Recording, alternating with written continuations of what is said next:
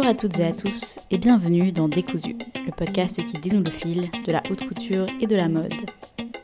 Ça fait quelques temps maintenant que Décousu reçoit des créatifs qui parlent de la réalité concrète de la création de leur marque. Donc on a autant des jeunes créateurs comme Alphonse Maître-Pierre, Benjamin Ben Moyal, que des couturiers plus affirmés, en tout cas en termes de temporalité, comme euh, un Julien Fournier ou encore un Olivier Teskens.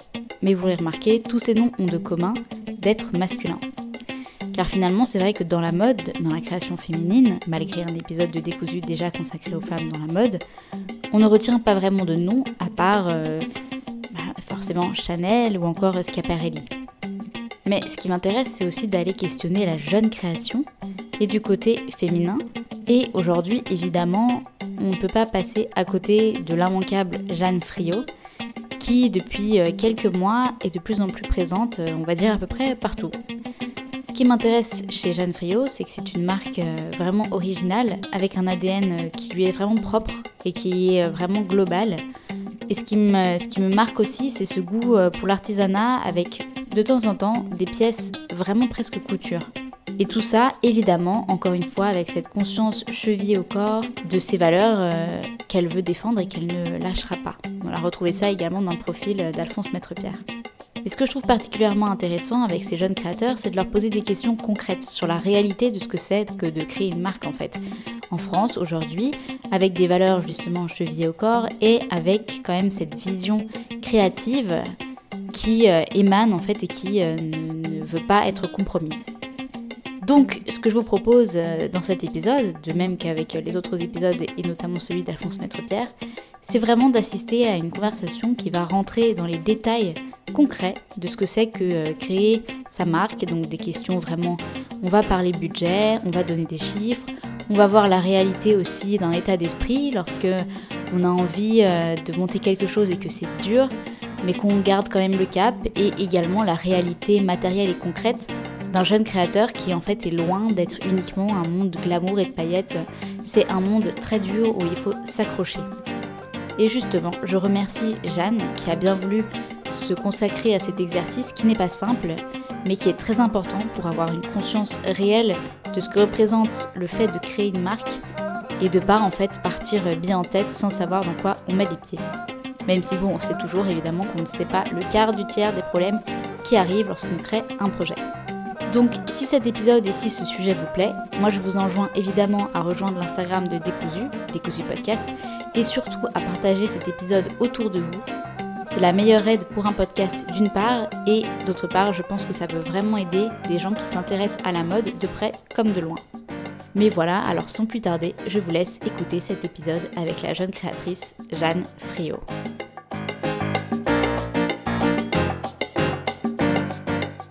Aujourd'hui, pour Décousu, j'ai le plaisir de recevoir la créatrice Jeanne Friot, qui est donc euh, créatrice de la marque éponyme. Et euh, j'aime bien commencer en demandant un peu aux invités comment est-ce que tu vas? Écoute, ça va. ça va autant que faire se peut. Ça ira mieux quand euh, je pourrai dormir et être en vacances. mais, mais ça va. C'est la fin de l'année qui était un peu intense. Donc j'ai hâte de reposer mon cerveau un petit peu là. Je comprends, c'est la période. Euh, et, donc aujourd'hui, on va vraiment prendre le temps de revenir sur euh, la création de ta marque, sur la création de ton univers, ton esthétique, mais aussi des choses plus euh, concrètes et plus techniques, on va dire.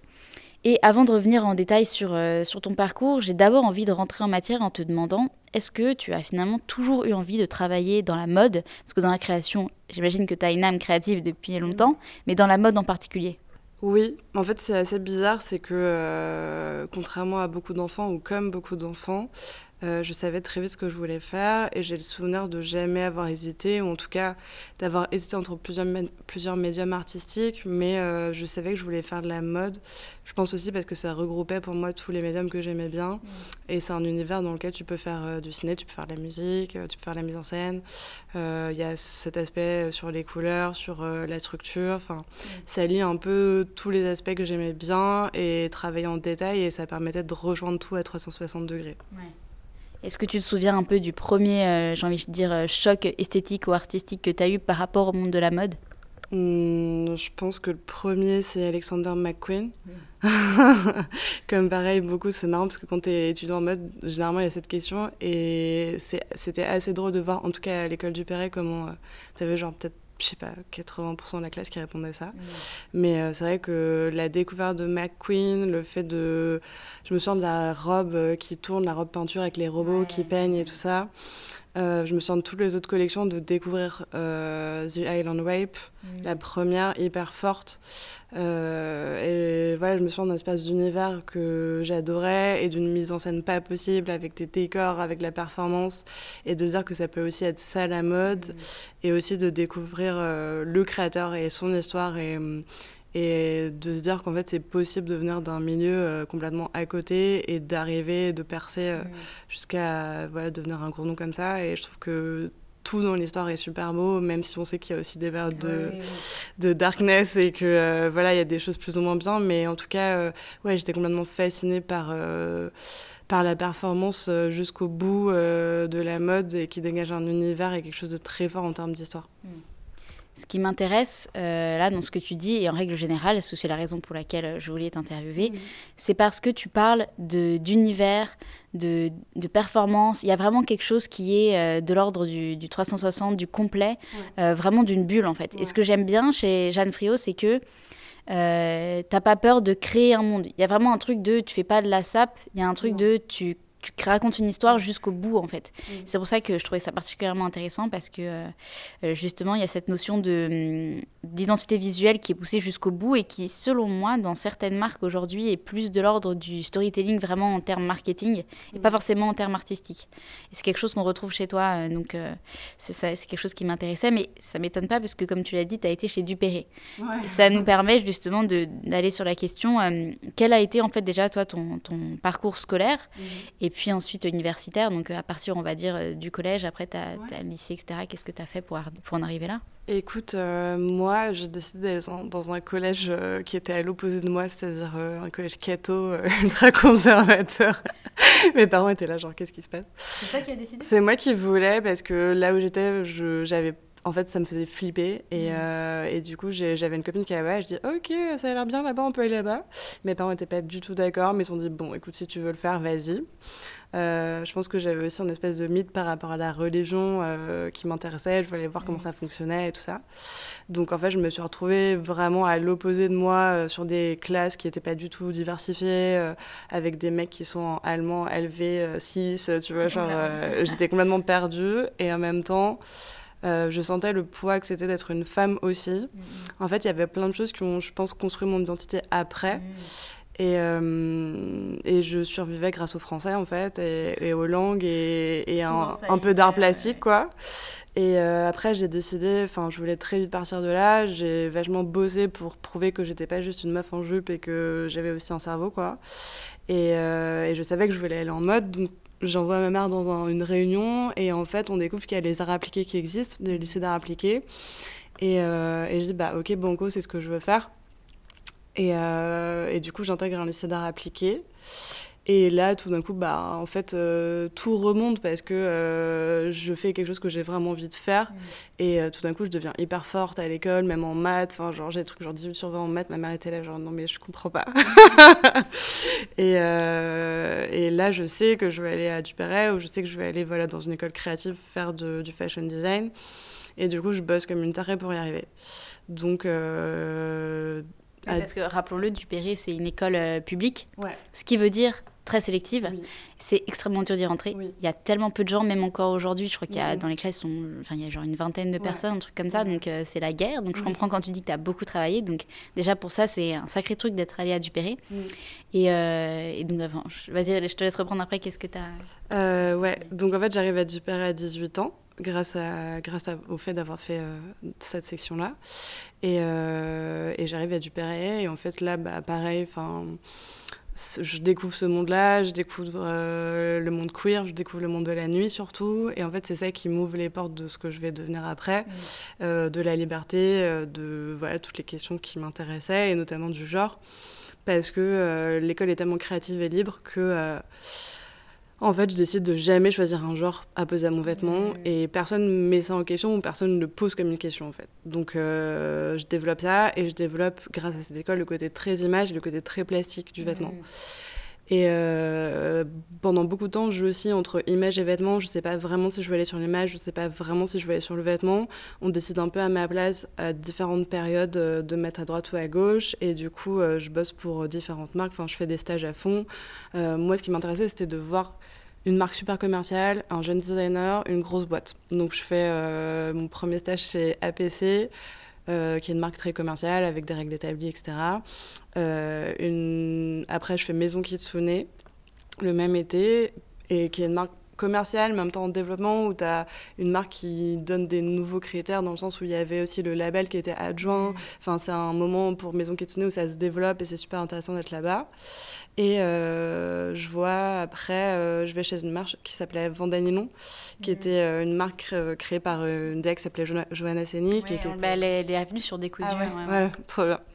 Et, euh, et là, euh, voilà, c'est un jeune créateur. On fait euh, plein, plein de trucs. On fait des chaussures, je dessine les collections. Enfin, j'apprends vachement avec elle. Et c'est une femme qui a beaucoup d'énergie. Donc, elle m'apprend aussi la vie, comment ça marche une marque de mode et tout ça. Et j'adore.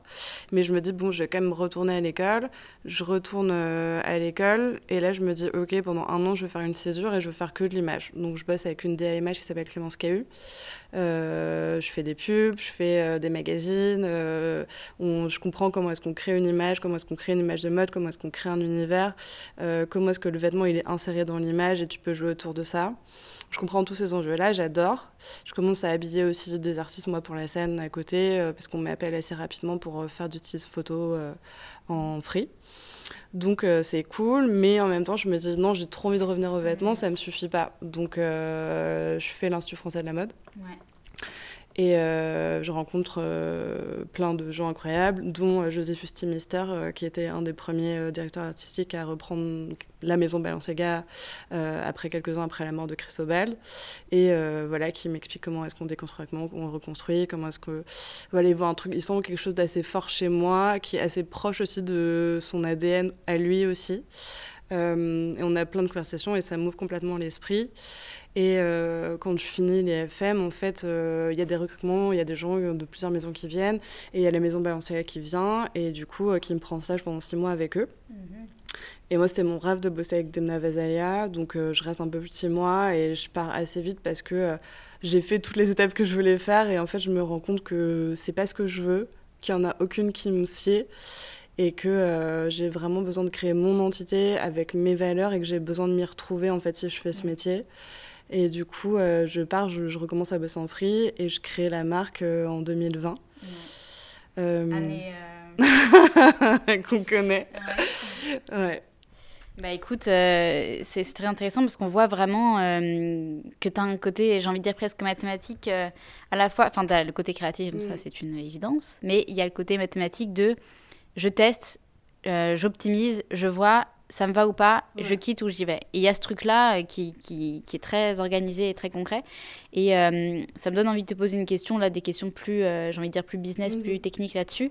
Euh, comment est-ce que tu as fait au tout début pour, pour te lancer? J'entends par là par quoi est-ce qu'on commence euh, quand on veut créer sa marque Est-ce que tu avais déjà un business plan prêt? Est-ce que euh, tu as ajusté au fil de l'eau? Comment ça c'est Par quoi on commence en fait quand on veut créer sa marque? Il mmh, ah, y a plein de trucs. Je pense que moi je l'ai fait un peu en décousu, en même temps très construit.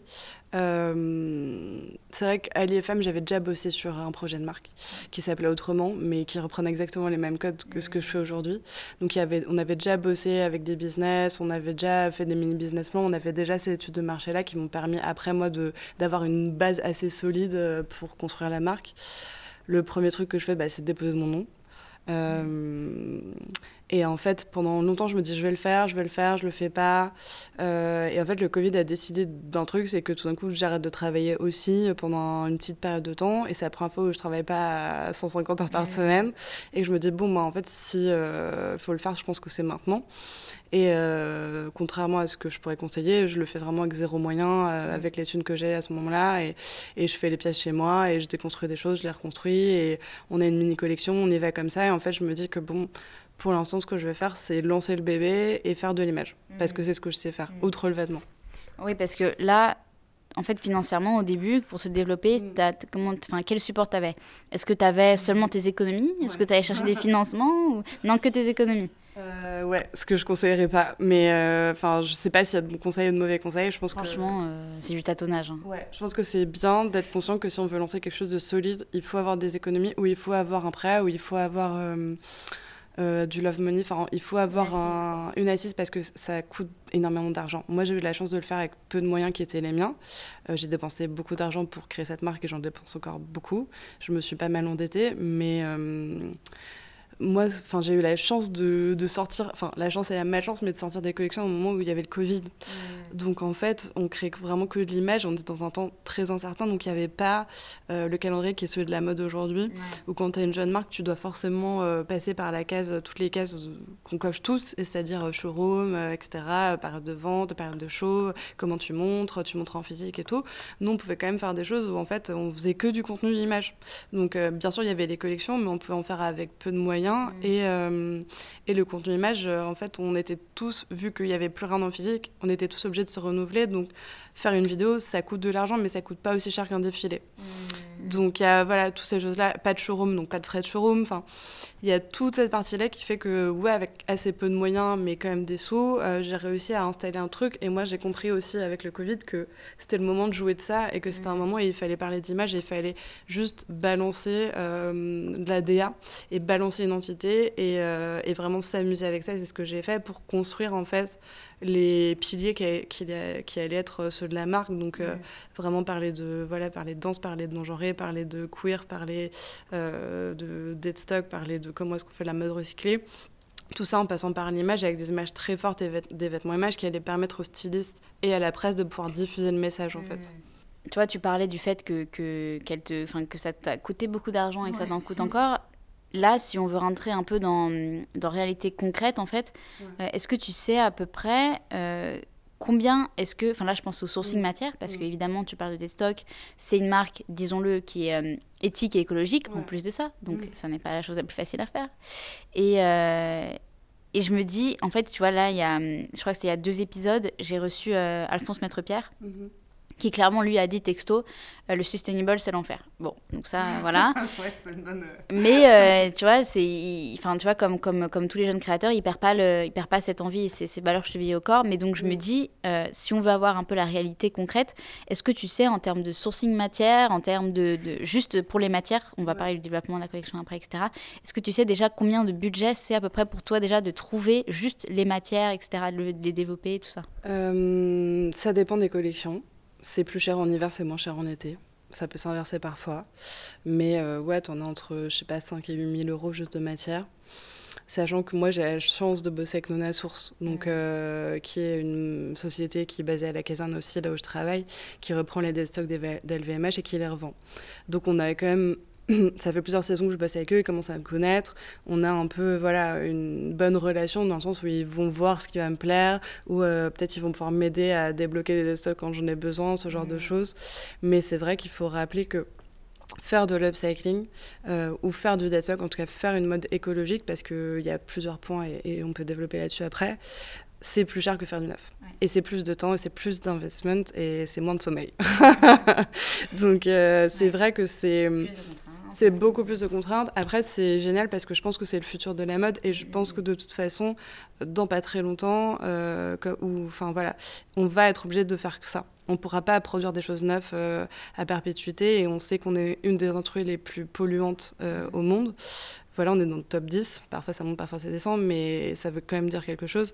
Après, je tiens à préciser quand même que si on parle de mode, parce qu'on parle aussi beaucoup de fast fashion, Oui. les créateurs, souvent, fran- enfin les créateurs, euh, je dis français parce que voilà, mais les jeunes créateurs, etc., franchement, il y en a, enfin aujourd'hui, on voit sur la chaîne, Mm. enfin, sur la chaîne, sur la scène de la jeune création, personne ne fait pas des trucs qui sont euh, écologiques. Donc euh, il y a quand même, si on évacuait tout ce qui est fast fashion, genre Pretty Little Thing, Oui, Shine, etc., oui. ce serait beaucoup moins en vrai. Non, mais ça, on sait Mais de toute façon, voilà. le problème, il, est, il vient pas de nous. hein. On sait que le problème, il vient de, de la fast fashion. Après, c'est en changeant le... Enfin, c'est en changeant le début que tu commences par la fin aussi. Euh, Et donc, du coup, toi qui parlais de, de, de- des problématiques que tu as là, est-ce que toi, déjà, euh, pour trouver les matières, est-ce que déjà tu prends que du dead stock ou tu prends aussi d'anciennes pièces que tu déconstruis? Oui, nous, il y a plusieurs parties. Euh, il y a le dead stock, euh, après il y a le vintage. Donc, on... par exemple, toutes les ceintures qui sont imposées sur l'événement sont vintage. Donc, c'est-à-dire que chaque pièce est unique et euh, ça veut dire que c'est beaucoup de temps en sourcing, en tout cas, pour être sûr que c'est la bonne longueur, la bonne largeur de ceinture, pour être sûr que la boucle est OK, pour la remettre d'actualité. Enfin, voilà, il y a beaucoup de travail là-dessus. Et après, il y a de l'upcycling, donc des jeans Levi's qu'on réutilise, qu'on rebrode. Euh, il y a toute une partie qui est vraiment upcycling et il y a des vêtements qu'on déconstruit, qu'on reconstruit. Donc oui, il y a vraiment trois même plus de, de déclinaison parce qu'il y a aussi une partie que j'essaie de développer aujourd'hui qui est euh, des tissus qui sont euh, recyclés en fait. Et ça, euh, on le fait ça par exemple sur la maille beaucoup parce que ça nous, nous permet d'avoir un suivi tout simplement sur la quantité et d'avoir plus de quantité.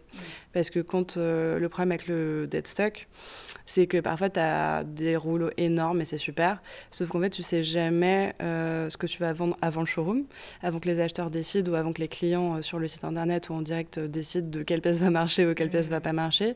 Donc en fait, c'est un peu des paris. Et parfois, tu as des très petites quantités et tout le monde veut cette pièce et tu es obligé de dire bah non, j'en ai que 5, j'en ai que 20. Et du coup, c'est compliqué parce que euh, tu as besoin d'argent et que tu sais que voilà, tu te tires une balle dans le pied, entre guillemets. Donc euh, je pense qu'il faut, c'est aussi des nouveaux modèles, donc il faut réfléchir à comment est-ce qu'on se développe à l'intérieur de ces modèles et comment est-ce qu'on peut proposer peut-être 3 à 4 déclinaisons de matière sur la suite, comment est-ce qu'on peut arriver sur le showroom avec déjà les choses préétablies. Enfin, il y a plein de choses à faire, mais c'est vrai que on avance petit à petit en créant des nouvelles manières de fonctionner. Mmh. Et il faut que et la société et l'économie de la mode euh, réfléchissent et commencent à s'éduquer par rapport à cette nouvelle manière de fonctionner. Donc en fait, c'est à 360, c'est autant nous, euh, à l'intérieur de notre marque, de notre industrie, que euh, aux personnes qui achètent en face et aux personnes qui vont parier sur nous pour nous mettre au magasin. Mmh. Oui. parce que ce qui est, ce qui est compliqué, c'est que au-delà, euh, enfin, disons que c'est carrément un changement de paradigme complet. Donc, tu vois, même la notion showroom, etc., ça suppose que, enfin, on va pouvoir en parler après, mais toi qui fais aussi de la précommande, mm. ça peut être parfois compliqué de se dire, bah, si tu as un acheteur qui veut acheter tant pour euh, le revendre après, tu as besoin d'avoir. Donc, ça, c'est tout un tas de bordel, voilà. Mais, euh, tu vois, on parlait de là du coup des matières mais c'est vrai que euh, enfin pourquoi je parle de matière parce que vraiment enfin moi j'ai un peu une obsession pour la matière l'artisanat etc et je trouve qu'il y a vraiment ça aussi dans, dans ta marque. On va, il, y a il y, a un modèle précisément dont j'ai envie qu'on reparle après. Euh, mais euh, après, je pense que c'est aussi des pièces euh, presse, en tout cas des pièces plus pour communiquer. Que tu, voilà. mais il y a quand même cette, cette notion de recherche-développement qui, j'ai l'impression, te tient vraiment à cœur. et donc, en fait, est-ce que tu sais, au global, pour développer une collection euh, en parlant de la matière, euh, la, de faire enfin, le façonnage, etc., euh, de développer aussi par, tu vois, la communication. Est-ce que tu sais à peu près combien ça te coûte globalement pour faire une collection? Oui. Après, ça, ça, paraît, ça dépend des collections, mais moi aussi, il y a le fait que je produis tout dans mon atelier. Donc, les prototypages, à part quelques pièces, euh, vraiment très peu, sont faits par nous. Mm. Donc ça nous enlève aussi un coût, ça nous rajoute du temps, mais ça nous enlève un coût. Et après, les nous aussi, il faut les payer, tu vois. c'est ça. Et euh, oui, je pense que tu es entre 10-15 000 euros par collection. Mm, Et justement, quand tu dis nous, c'est qui sont ces nous? Qui sont ces nous? Alors, ces nous, il y en a plein. C'est-à-dire que euh, on est beaucoup seul face aux médias, mais on est, on est pas mal derrière. Enfin, nous, on est une très petite équipe. Il y a ma première d'atelier qui a un peu toutes les casquettes. Euh, il y a les gens qui m'entourent aussi en images, etc. Euh, les gens qui m'entourent sur le coaching et sur la stratégie. Et, et après, il y a des apprentis, il y a des freelances et j'ai évidemment des stagiaires parce que mmh. je trouve ça chouette aussi de pouvoir partager le savoir. Je trouve ça chouette de se confronter aux nouvelles générations aussi, comment ils, perçoivent la marque, comment ils perçoivent le futur. Et euh... Nouvelle génération, j'ai l'impression que tu as 50 ans quand tu dis non, ça. Non, bah, en fait, je suis pas si vieille, enfin, je suis pas beaucoup plus vieille qu'eux. Euh, j'ai 28 ans et euh, t'en as qui ont entre 20, parfois 24, etc. Euh, mais c'est vrai que c'est pas la même manière de penser et je trouve ça assez moi, je prends principalement euh, des femmes au début parce que je trouvais ça cool de rendre l'appareil. Et je sais à quel point, quand tu es une femme, c'est difficile parfois de trouver un stage dans la mode, surtout à, certains postes. Et, et, je prends aussi beaucoup de personnes queer, etc. Parce que c'est important de créer un safe space là où il y en a qui n'en ont pas. Mais euh, c'est marrant de voir comment en très peu de temps l'évolution s'est faite. Et euh, je trouve ça. Il y a beaucoup de messages positifs sur les nouvelles générations qui sont pas très loin de la mienne, mais en tout cas, euh, je trouve qu'on a fait du chemin. Donc c'est assez cool à voir. ça va, ça va super vite, tu vois. Ça, c'est... Mais c'est hyper intéressant de voir justement le, le fonctionnement et tous les gens qu'il y a derrière. Et, et là, là, tu commences depuis pas, pas très longtemps à faire des défilés. Et ça, bravo, parce que c'est compliqué en termes de, gestion purement logistique, en termes de coûts, etc. Et encore une fois, pour qu'on ait une idée, parce que c'est vrai qu'on n'en parle jamais, et, moi je trouve que c'est vraiment un gros problème parce qu'on n'arrive pas à se, projeter. Est-ce que tu, sais, toi, tes défilés, euh, combien ça t'a coûté les organiser? Parce que j'imagine aussi que, tu vois, en fonction de, la salle, du lieu, etc., c'est pas genre, euh, tu vas pas euh, louer Versailles, quoi, voilà. Mais quand même, en termes de tout, c'est quand même un coût. Donc, c'est un, gros coup. Après, honnêtement, euh, il faut se dire qu'on peut faire de très belles choses avec très peu de moyens. et euh, ce, qui, ce qui peut être mon cas, c'est-à-dire que on a la chance sur les deux premiers défilés de ne pas avoir payé le lieu et d'avoir pu défiler au Palais de Tokyo parce qu'on fait partie de la fédération de la couture mmh. et euh, des designers euh, émergents chez eux. Et donc, ils nous, voilà, on est sur le showroom qui s'appelle hein, le showroom Sphère et ils nous offrent une salle attenante euh, au Palais de Tokyo dans laquelle on a pu défiler. Donc, on n'a pas à payer ce lieu-là. Mmh. Donc ça, c'était déjà un énorme coup en moins. Euh, après, il y a aussi des aides. Il y a un organisme qui s'appelle le Défi. Clarisse Ray est intervenue sur euh, le podcast. Voilà. Bonjour Clarisse, on t'adore. Mais euh, voilà, grâce à des gens comme Clarisse, grâce au Défi, grâce aux femmes qui en sont responsables, on peut faire ces choses-là. Mmh. moi, je, les remercie mille fois parce que je sais, et tous les designers, je sais, le font, c'est que sans elles, on ne pourrait pas défiler. Donc, tous ces organismes comme la Fédération de la Couture, comme le Défi, nous permettent de pouvoir défiler sur la scène parisienne. Mmh et d'être présent. Sans eux, je pense que ça serait très compliqué. En tout cas, moi, je parle pour moi. Mais euh, voilà. Après, euh, ce qui coûte de l'argent, on va dire, c'est donc euh, un lieu, euh, les mannequins, l'équipe aussi que tu mets autour du défilé, parce que voilà, les premiers défilés et encore même le dernier défilé, on est en équipe assez réduite, on fait les choses. Après, on a une expérience. Moi, j'ai une expérience défilé parce que j'en ai fait beaucoup. les gens qui m'épaulent en ont aussi. ma meuf a bossé dans la mode pendant longtemps, donc elle vient, elle fait la prod, tu vois. Mais voilà, tu as, la team make-up, tu as la team air, tu as tout cette voilà, la directrice de casting, pendant longtemps, je, l'ai fait moi. Euh, là, j'ai pris une directrice de casting parce qu'au bout d'un moment aussi, tu peux plus tout faire. Il faut, faut, revoir les priorités, il faut déléguer, ça coûte de l'argent. Mais euh, tu peux, en vrai, tu peux faire un défilé à moins de 10 000 euros. C'est très compliqué, mais tu peux. Euh, tu es obligé de commencer à chiffrer à 20. Si tu veux payer tes équipes, si tu veux payer les mannequins, c'est tout ça. Après, voilà, tu peux faire des choix. Tu peux dire, ok, je fais que du street casting, euh, je paye, je paye pas les gens. Du coup, euh, tu peux, euh, voilà, te faire prêter des lieux. Enfin, il y a plein de choses qu'on peut faire sans argent ou avec très peu d'argent. Et ça, je trouve ça important de le dire parce que parfois, des gens qui ont énormément d'argent et qui font n'importe quoi avec. mais c'est vrai que, ouais, c'est vrai que ça, ça, coûte de l'argent et, et il faut savoir ce que tu fais, pourquoi tu le fais et où tu places ton argent. Et moi, c'est vrai que l'important de l'argent, c'est euh, le placer sur les mannequins, hmm. euh, le placer euh, sur ce qui est vraiment important, qui est au cœur du défilé, donc le vêtement, les mannequins. J'ai une pote qui m'accompagne, qui s'appelle Sarah Zinger, qui fait la musique, qui gère la musique avec moi à chaque fois. voilà, il y a plein de gens qui viennent, qui sont aussi là comme une base famille, amis, et qui aident et qui sont pas rémunérés hmm. ou qu'on rémunère avec des vêtements parce qu'on n'a pas les moyens de le faire. Ouais. C'est ça, c'est en fait, tant, si l'idée est bonne, les moyens n'ont pas besoin d'être extraordinaires. Quoi. Ça, c'est... C'était aussi pour ça que je voulais vraiment un truc assez radical parce que les collections étaient tellement fortes en termes mm. d'image, de couleurs, euh, de messages que je voulais vraiment que le vêtement soit au centre et que du coup euh, tout soit concentré là-dessus. Euh, moi, j'aime bien aussi les environnements assez bruts, genre faire un truc au, à Versailles ou quoi, ça, ça m'irait pas du tout. Euh, des choses trop bourgeoises, ça me va pas non plus. Enfin voilà, donc euh, limite, tu me mets un parking, je suis la plus heureuse, quoi.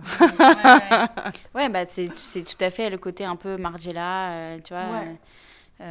et, et tu vois, là, on parle, on parle là de, de chiffres qui s'accumulent, mais comment tu fais pour calculer tes marges par mm. rapport, tu vois, parce que euh, clairement, on a compris que ce qui est hyper important pour toi, c'est le côté humain. Euh, donc forcément, il faut, il faut payer les gens à, mm. juste valeur, etc. Euh, et comment tu fais justement pour te dire, bon, bah, un vêtement, par rapport à tout le coût de la communication, de toute la production, etc., même du défilé, tout ça, pour t'y retrouver, comment mm. tu fixes ta marge sans pour non plus que ce soit des vêtements qui crèvent le plafond en termes de, de prix, quoi? Bah, c'est ça qui est assez compliqué, c'est que euh, ça s'apprend, hein, calculer les prix d'un vêtement, mais euh, tu vas avoir ta matière première, tu vas avoir ta façon, tu vas avoir euh, plein de choses qui rentrent en compte, et après tu as ta marge. Et normalement, ta marge, elle doit être de minimum 2 mmh. pour que tu arrives à en vivre.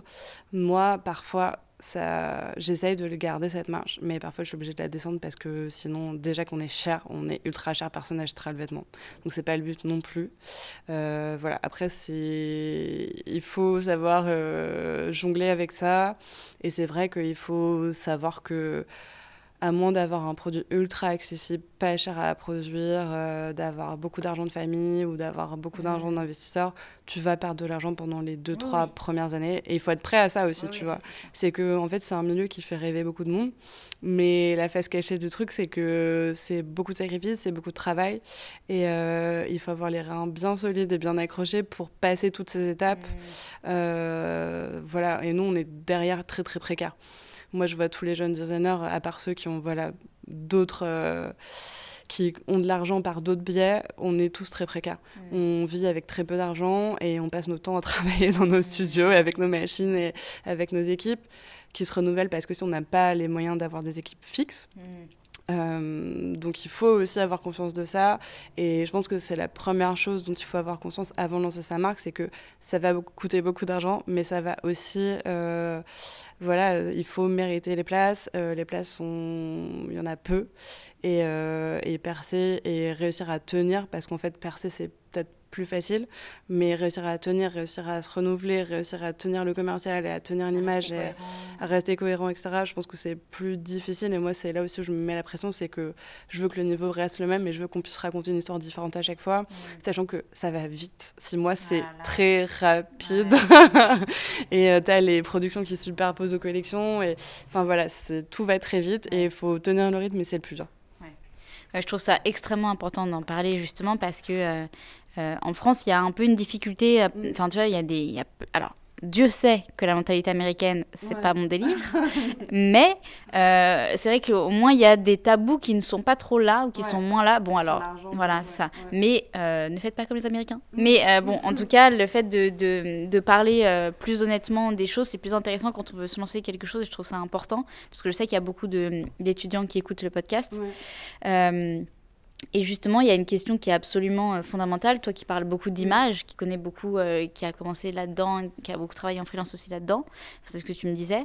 Euh, comment est-ce que tu as pensé et construit ta stratégie de communication Est-ce que tu travailles avec des consultants, avec des agences de presse Et qu'est-ce qui, selon toi, t'a vraiment permis de gagner en notoriété C'est-à-dire à quel moment tu as senti vraiment qu'il y avait un shift et que tu as commencé à intéresser le monde de la mode Hmm, c'est une bonne question. Euh, je pense qu'en fait, j'avais une vision très forte de ce que je voulais faire. Donc, euh, j'ai installé l'image au fur et à mesure. J'ai une vision assez forte et tranchée sur euh, les mannequins que je veux, sur l'univers que je veux, sur plein de choses. Donc, ça, c'était déjà là. Après, j'ai ma famille d'images avec qui je bosse depuis longtemps, qui est toujours présente, dont un duo de photographes s'appelle Écoute Chérie. Donc eux, on a bossé tellement longtemps ensemble, c'est tellement ma famille aussi de cœur que quand euh, ils viennent sur le projet, ils connaissent l'identité, ils savent, on n'a même pas besoin de se parler ou de faire de mood board, en fait on sait où on veut aller et, on a la même vision, donc ça c'est aussi très agréable et c'est des choses qu'il faut construire avant de monter une marque aussi, je pense. C'est que... Euh, le réseau, les gens qui t'entourent, ça fait partie de la vision. Et parfois, tu peux pas euh, expliquer que le truc en bas à droite, tu le veux pas. c'est vraiment des relations d'amitié et des relations de travail et des relations un peu famille qui vont faire que oui, en fait, ils savent que non. Mmh. Ou ils savent que oui, tu vois. Et euh, ça, c'est hyper important.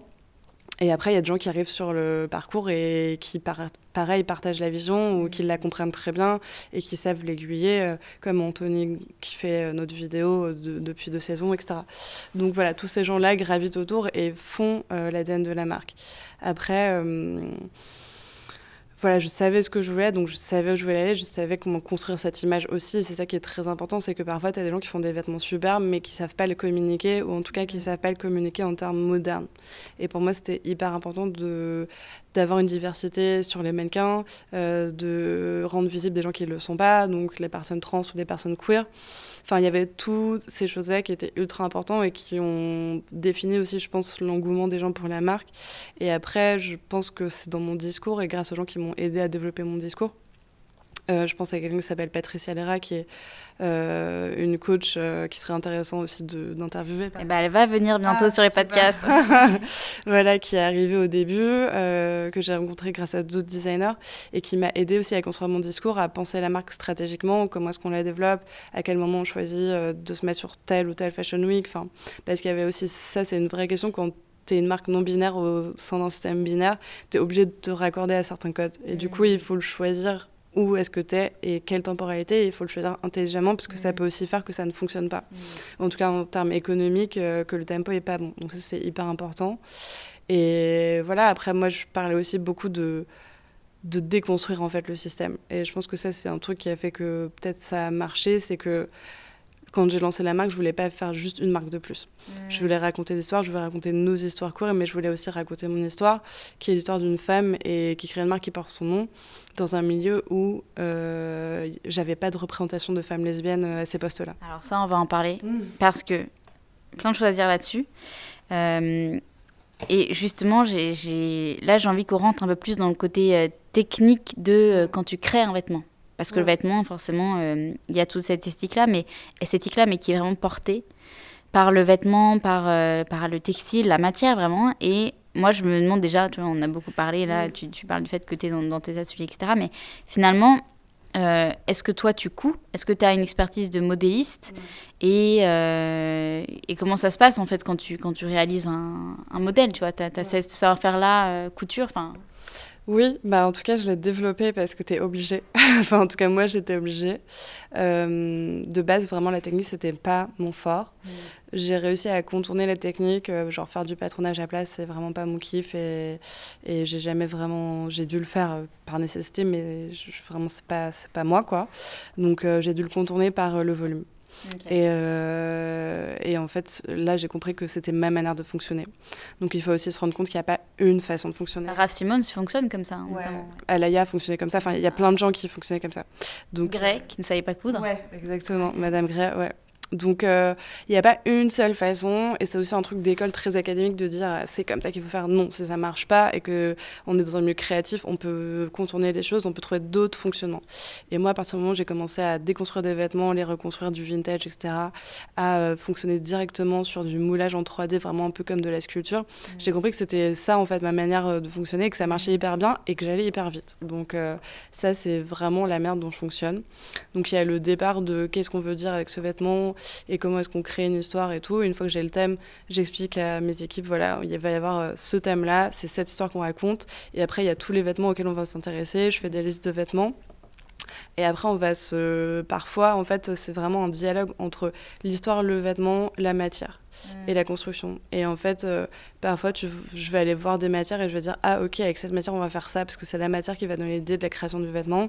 Et parfois, c'est la structure qui incombe sur euh, la matière. Enfin, en fait, il n'y a pas de règles et c'est vraiment une histoire qui se déroule au fur et à mesure. Et tout d'un coup, tu vois éclore toute la collection. Et plus. Euh, t'as de vêtements, plus t'as envie d'en faire et plus t'as des nouvelles histoires à raconter aussi. Enfin, moi, c'est vrai qu'à un moment, c'est hyper difficile de m'arrêter parce que, genre, vers la fin, je suis vraiment en mode Ah, mais on pourrait faire ça, on pourrait faire ça. Et ça me donne de plus, de plus en plus d'idées.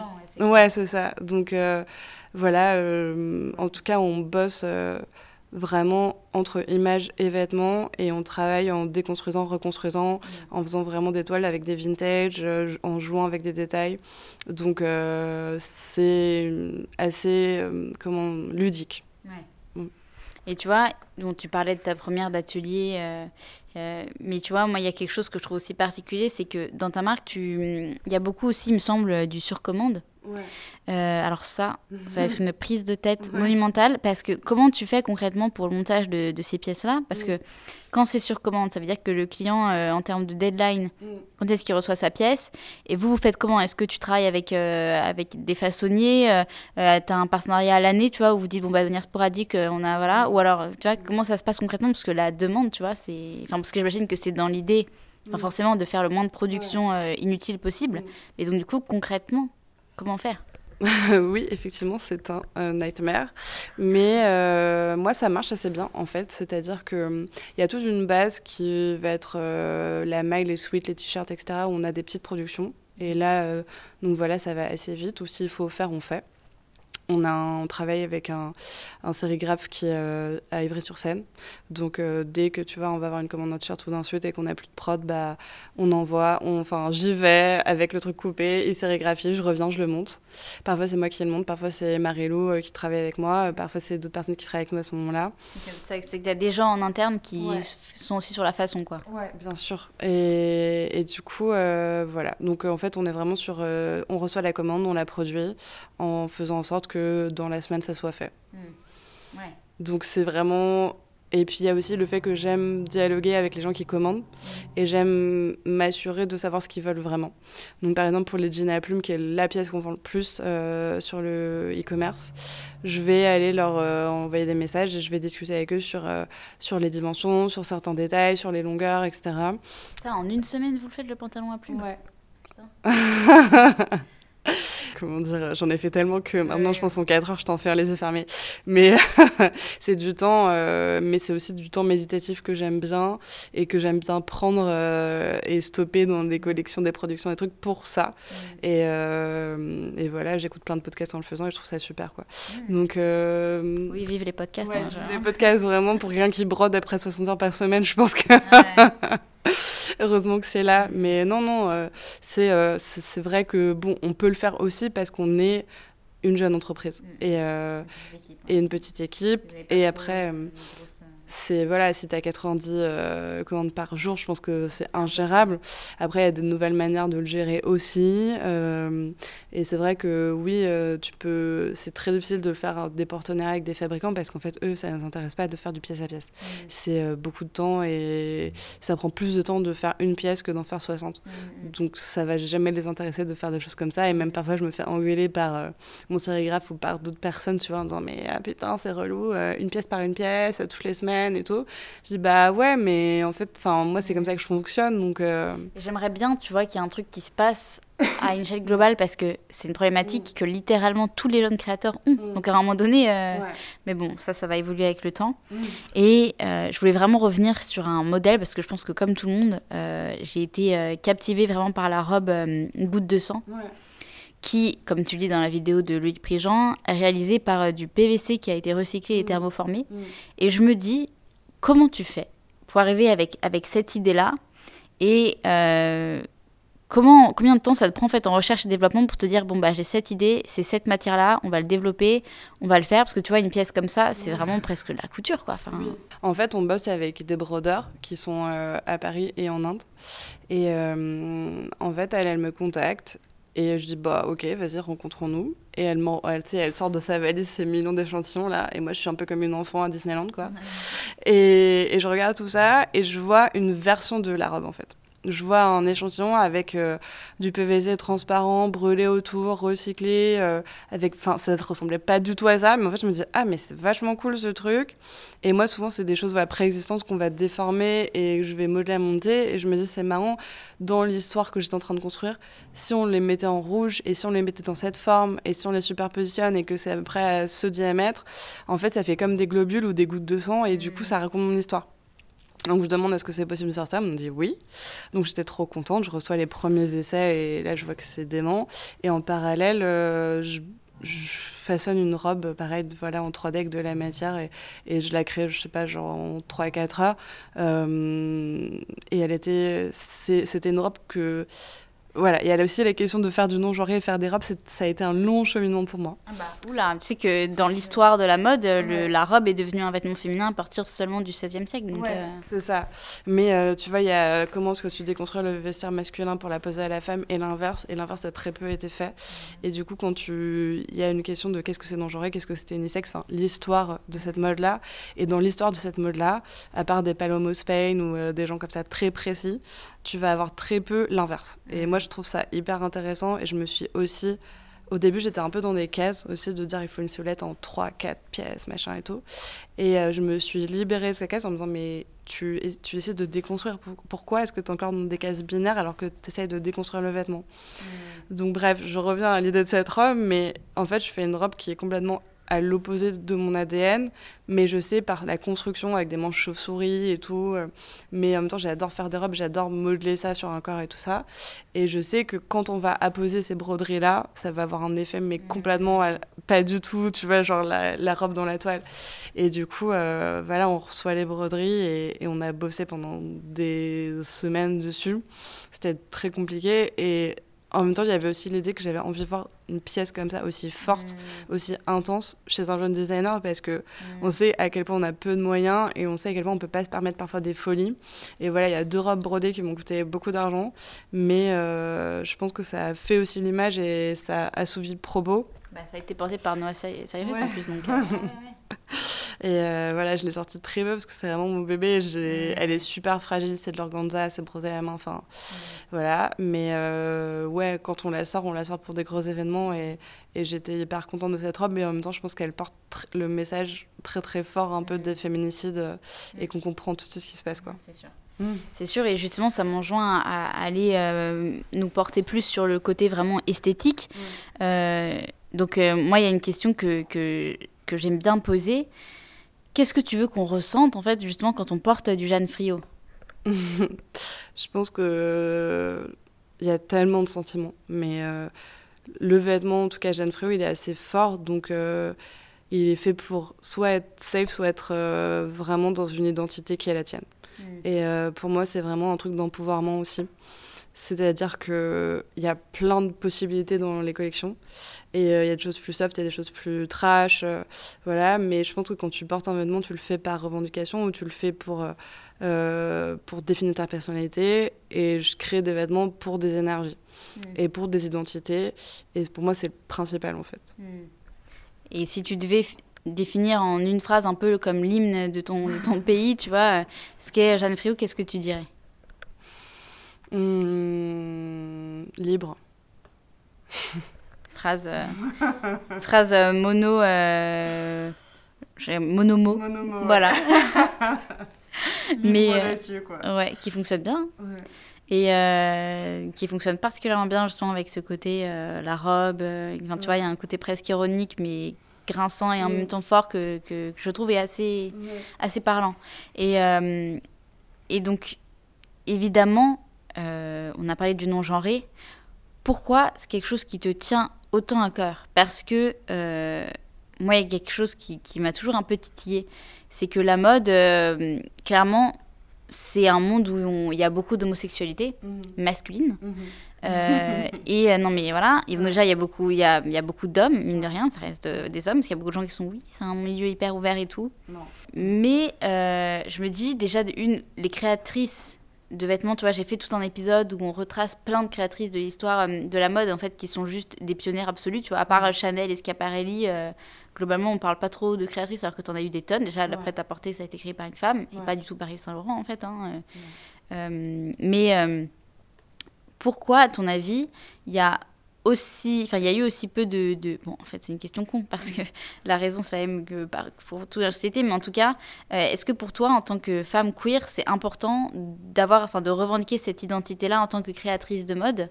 Et euh, est-ce que ça a sous-tendu en fait ton, ton, ton envie de faire du non genré oui, je pense que c'est forcément lié. Après, euh, c'est vrai que moi, quand j'ai créé la marque, je me posais l'action d'y apposer mon nom et que ça a été un. Je voulais pas du tout au. Et en fait, ça a été un long chemin pour me dire que il était important d'avoir des marques avec des noms de femmes. Et euh, dans un monde où il y a beaucoup de noms de femmes sur des marques qui sont dirigées par des hommes à des postes de pouvoir. Et euh, moi, je me suis aussi beaucoup posé la question de qui étaient mes modèles. Et souvent, quand tu demandes à des designers qui sont vos aspirations et tout, il y a Margiela, il y a McQueen, machin, il y a très peu de noms de femmes qui viennent à la surface. Et pourtant, tu t'as Westwood, t'as Madame Gray, t'as Coco Chanel, enfin, t'as Scabrelli. Il y a, y a tellement de femmes qui ont créé la mode. Euh, ouais. Voilà, ouais, ouais. Non, mais il y en a beaucoup. Sauf qu'aujourd'hui, euh, Chanel, pour nous, c'est. Euh, là, il y a Virginie Viard à la tête de Chanel, mais je veux dire, c'est Karl Lagerfeld, tu vois. Il y a aussi un espèce de truc dissident entre. tout le monde va te dire, mais si, il y a des femmes. Il y a des femmes à la tête des maisons de luxe, là. Oui, mais à partir du moment où tu comptes, Généralement, tu n'as pas besoin de, de mains. Et euh, contrairement aux hommes à ces postes de pouvoir, tu as besoin de pas mal de mains. Après, il y a des femmes dans la mode. Elles sont notamment aux ateliers. Elles sont notamment devant les objectifs. Euh, elles sont à certains postes. Et je pense que c'est important de parler de comment est-ce qu'on peut remettre au centre l'égalité euh, en termes genrés sur ce plan-là, de ne pas être juste dans les écoles, de ne pas être juste euh, devant les objectifs, même si c'est très bien, de ne pas être juste dans les ateliers, même si c'est aussi très bien, mais d'être aussi au même poste de pouvoir égalitaire que les hommes. Mmh. Et je pense que être une femme queer, c'est euh, une place particulière parce qu'il n'y a pas de modèle, en fait. Je, je me pose souvent avec, les, avec mes amis, avec plein de gens, la question de qui sont les femmes lesbiennes à des postes de directrice artistique dans la mode qui ont été mes modèles Et honnêtement, euh, s'il vous plaît, dites-moi. Mais moi, je n'en ai jamais trouvé jusqu'à aujourd'hui. Euh, je sais qu'il y, y, avait Jenna Lyons, euh, voilà. Mais c'est la seule et son coming out a été fait contre son gré. Donc, je pense que c'est important de le dire, c'est important d'en parler parce qu'il faut ces nouveaux modèles et il faut que les petites filles euh, et euh, les petits garçons queer puissent se dire que euh, et les femmes trans qui sont en train de grandir aujourd'hui puissent se dire que c'est possible en fait. C'est pas, on n'est pas juste à côté, on n'est pas juste dans les soirées, on est aussi là pour être à ces, ces postes-là. Et la mode non genrée, ça veut dire ça aussi, c'est-à-dire que euh, je regardais encore des, trucs, enfin un documentaire fait par Océan hier sur euh, la place des femmes trans et des hommes trans dans la société. Et euh, es encore, c'est marrant à point le vêtement est préoccupant pour les gens parce qu'il définit l'identité et que euh, voir euh, une meuf trans dans la rue avec une mini-jupe ou avec une robe tout court, ça les met en rage. Quoi. Et donc, en fait, je pense qu'on n'a pas conscience à quel point le vêtement est statutaire d'une identité. On n'a pas conscience à quel point il peut nous rendre unsafe dans la rue. Et je pense que plus tu mets ces codes-là sur le... On a la chance d'avoir... Euh, des endroits comme les défilés, on a la chance d'avoir les endroits où on peut montrer les créations et on peut montrer une vraie révolution et une vraie idée libertaire. Et je pense que c'est important de le faire parce qu'à partir du moment où tu vois l'image plusieurs fois et où elle est propagée, elle rentre aussi dans le domaine public et du coup, elle peut permettre à la rue d'être plus safe, entre guillemets. Et elle peut permettre au bout d'un moment de cesser les violences ou la colère parce que c'est aussi un moyen éducationnel euh, pour que on puisse comprendre pourquoi est-ce que ça met les gens tellement en rage et qu'on puisse aussi les éduquer sur le fait que la jupe n'est pas forcément euh, un vêtement féminin, le rose n'est pas forcément féminin. Euh, si tu regardes l'histoire de vêtements, il y a plein de choses à dire. Euh, François, Ier. Louis XIV, enfin, voilà, tu vois, il y, a plein de choses. Des talons, en fait, les, voilà, les hommes en portaient plus que les femmes, les collants aussi. Enfin, voilà, juste il faut déconstruire l'histoire telle qu'on la connaît maintenant. Et moi, je parle aussi de l'importance des archives queer parce que quand tu te plonges dans l'histoire queer, tu te rends compte que en fait, tous ces gens-là, on existait déjà avant, on a toujours existé. Il n'y a pas de tout d'un coup, on déboule au 20e, 21e siècle, ça n'existe pas. C'est juste que, en fait, les mouvements sociaux et notamment euh, le nazisme a brûlé euh, toutes les archives queer. C'est juste que bizarrement, le relais ne s'est pas fait. Comme euh, bizarrement, il n'y a pas beaucoup de femmes en histoire de l'art. Enfin, voilà, tu peux prendre. C'est le problème est systémique, donc il n'y a pas que d'un côté, mais je pense que c'est le moment et c'est peut-être pour ça que ma voix porte aussi et qu'elle a pu voilà, être portée à un moment, c'est qu'on a tellement besoin de ces nouvelles représentations, on a tellement besoin de cesser la violence, on a tellement besoin voilà, d'avoir d'autres modèles. quoi. Oui, ça, ça c'est clair. Et, euh, justement, moi, ça, ça, me donne envie de, de, de te demander, imaginons que, euh, que demain, tu vois, je te donne euh, les clés des plus grands ateliers parisiens avec euh, toutes les mains euh, qui, qui, sont, euh, j'ai pas envie de dire à ta disposition parce que j'aime pas ce terme, mais qui sont en tout cas volontaires pour travailler et faire un peu tous tes fantasmes, qu'est-ce que tu crées? La même chose qu'aujourd'hui en mieux, je pense. bah, tu vois, si j'avais le temps de. En fait, je parle souvent de, de travailler pour d'autres marques ou de travailler comme en tant que DA dans des marques de luxe, etc. Parce que c'est des moyens en fait et que euh, il faut se rendre compte qu'on fait euh, des choses dingo avec très peu de moyens et euh, avec nos mains et notre énergie et tout ça et qu'à partir du moment où tu as la chance d'avoir des femmes ou des hommes avec des savoir-faire de dingue et des années d'expérience forcément le vêtement il est pas pareil forcément l'allure enfin il y a tellement de choses qui me restent et qui grandissent voilà moi je, je ferais la même chose mais c'est vrai que je peux passer des heures à faire des plissés à la main ici si j'avais tu vois genre des gens qui plissent qui qui ont plein de manières de plisser, qui peuvent m'apprendre ça, euh, qui peuvent développer le savoir-faire. Euh, on pourrait faire des trucs de dingue, pareil en broderie. Enfin, voilà, la robe goutte de sang, c'est un exemple de ce qu'on pourrait faire. Mm. Et euh, même en prêt-à-porter, il y a tellement de choses à faire sur les constructions. Là, on a fait des chemises à dos carrés et tout ça voilà, il y a même dans des choses très simples, il y a tellement de savoir-faire à apporter, à développer que moi, c'est mon la matière et la structure, c'est mon endroit de jeu. Donc oui, je pourrais jouer plus et mieux. Mais bon, globalement, euh, tu es, déjà, es déjà parfaitement là où tu... Enfin, parce qu'il y a forcément des choses sur lesquelles tu as, dû avoir des compromis. On en parlait encore une fois avec, euh, avec Alphonse Maître-Pierre qui disait que euh, parfois il aimerait bien développer du strass ou des matières un peu plus complexes, ou voilà, mais que par souci de, de sustainability, c'est pas possible. Mm. Et que et je me dis, bon, finalement, toi, tu t'interdis rien, mais ok, bah écoute, c'est moi, je pense que c'est dans la contrainte que tu trouves euh, une certaine forme de liberté.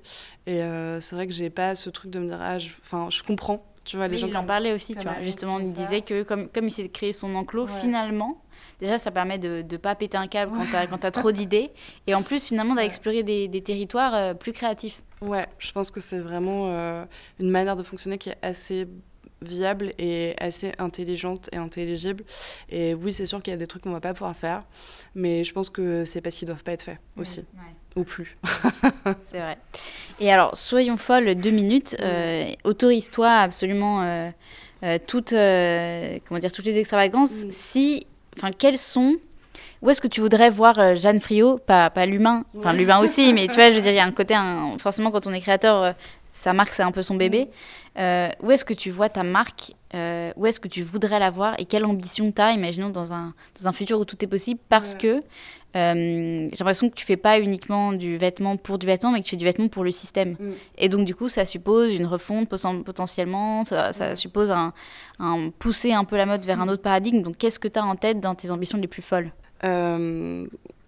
Plein de choses, mais je pense que mon ambition la plus folle, ça serait de, voilà, de grimper petit à petit et de, de faire grossir le chiffre d'affaires et de pouvoir embaucher des gens et une vraie équipe euh, pour être là et m'épauler tout le temps. Mmh. Ça, c'est vraiment, enfin, moi, c'est la seule chose que je veux aujourd'hui. Mmh. Et après, hum, il y a tellement de choses, mais je pense que ce qui est le plus intéressant, c'est de pouvoir développer cette mode et non genrée et faite en France et éthique et pouvoir voir comment est-ce que tu peux grandir avec le système avec cette mode-là. Donc euh, ça passe aussi par une compréhension des acheteurs et une, enfin, déconstruction des magasins comme ils sont aujourd'hui. Euh, moi, ce que j'aimerais, c'est de pouvoir voir notre marque au travers d'autres marques dans des endroits où il n'y a plus de genre. Donc euh, des magasins où tu viens acheter un vêtement pour l'objet et pour l'amour du vêtement et pas parce que c'est sur la femme ou sur l'homme. Donc ça c'est mon rêve le plus fou. Je pense qu'il n'est pas réalisable mais c'est vrai que c'est difficile parce qu'il y a plein de gens qui ont tellement une idée euh, comment dire préconstruite et un peu patriarcale du vêtement dans le sens où dès que tu enlèves le genre ils sont là genre euh, comment on fait? Mais attends, mais euh, le sizing ça marche pas, mais comment on fait? Parce que c'est pas les mêmes tailles et tout ça. Moi j'explique souvent que le corps n'est pas une contrainte parce que le corps, en fait, euh, un corps de femme, un corps d'homme, oublions les personnes intersexes, mais moi j'aimerais ne pas les oublier et les personnes trans aussi. Il y en a 70, 2000 possibles et j'ai des amis hommes qui ont plus de hanches que moi et inversement, enfin il n'y a pas de corps préconçu avec euh, les gens qui ont créé euh, ces normes étaient déjà plus OK avec la société qui était euh, au moment où ils ont créé. Et il faut essayer de réfléchir sans ces barrières-là. Mmh. Donc, forcément, je fais pas des corsets et des chemises à pince et tout ça, donc ça permet aussi de ne pas avoir ce problème-là. Mais c'est pas que c'est pensé pour aussi. Oui, c'est pensé pour, mais voilà, il faut aussi se déconstruire de ces normes de genre et de construction du vêtement mm. qui ne sont plus euh, du tout à la page. Quoi. Mm.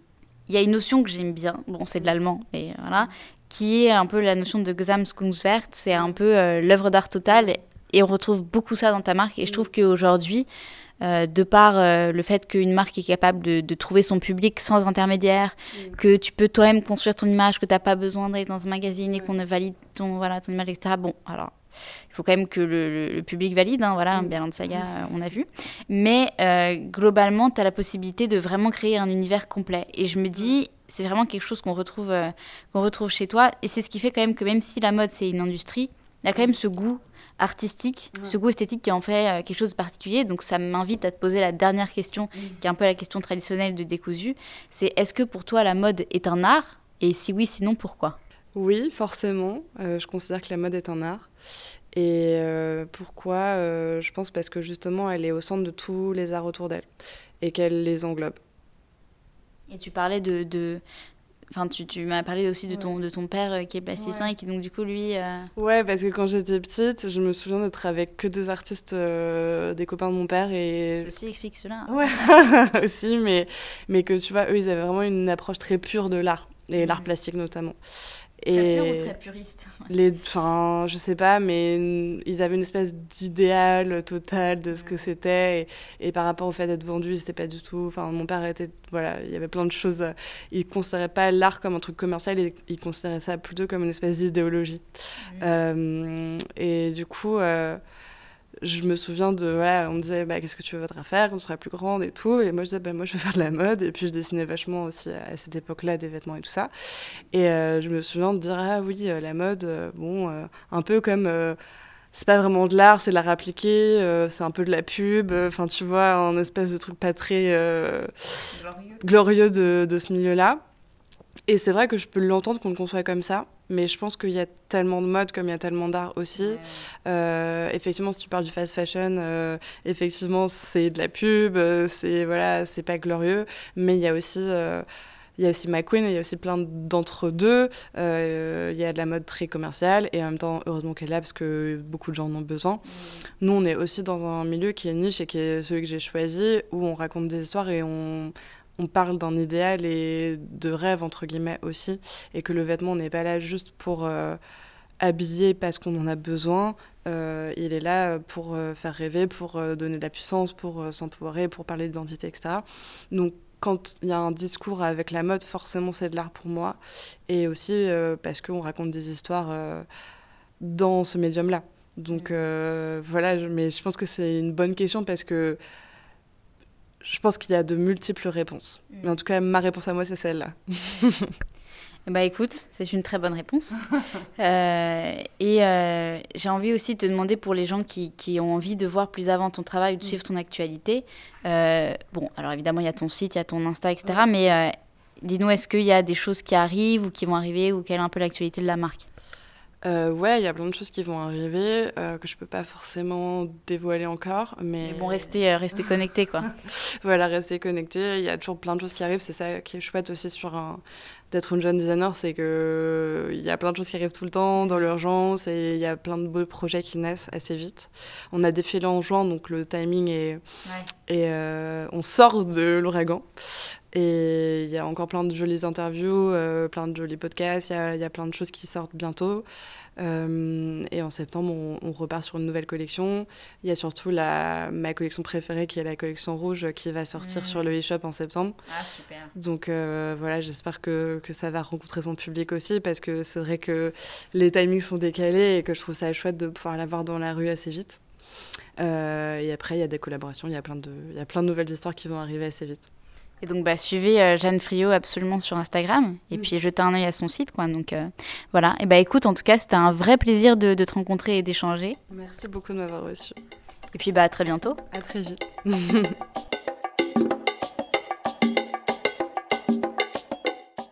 Merci à toutes et à tous d'avoir écouté ce nouvel épisode de Décousu, le podcast qui dénoue le fil de la haute couture et de la mode. Et encore une fois, un immense merci à Jeanne Friot pour sa générosité et son honnêteté, parce qu'on sait que ça peut être des sujets euh, qui sont tabous pour certains, mais ce sont surtout des sujets qui, à mon avis, doivent être plus traités ou en tout cas plus diffusés. Donc si cet épisode vous a plu, n'hésitez pas à rejoindre l'Instagram de Décousu Podcast et surtout à partager cet épisode autour de vous. Et aussi, n'oubliez pas que vous pouvez laisser euh, une note et un commentaire sur Apple Podcast ou sur les plateformes de streaming que vous préférez. En attendant, n'hésitez pas à écouter tous les autres épisodes de Décousu si le ton vous a plu. Et puis moi, je vous dis à très bientôt.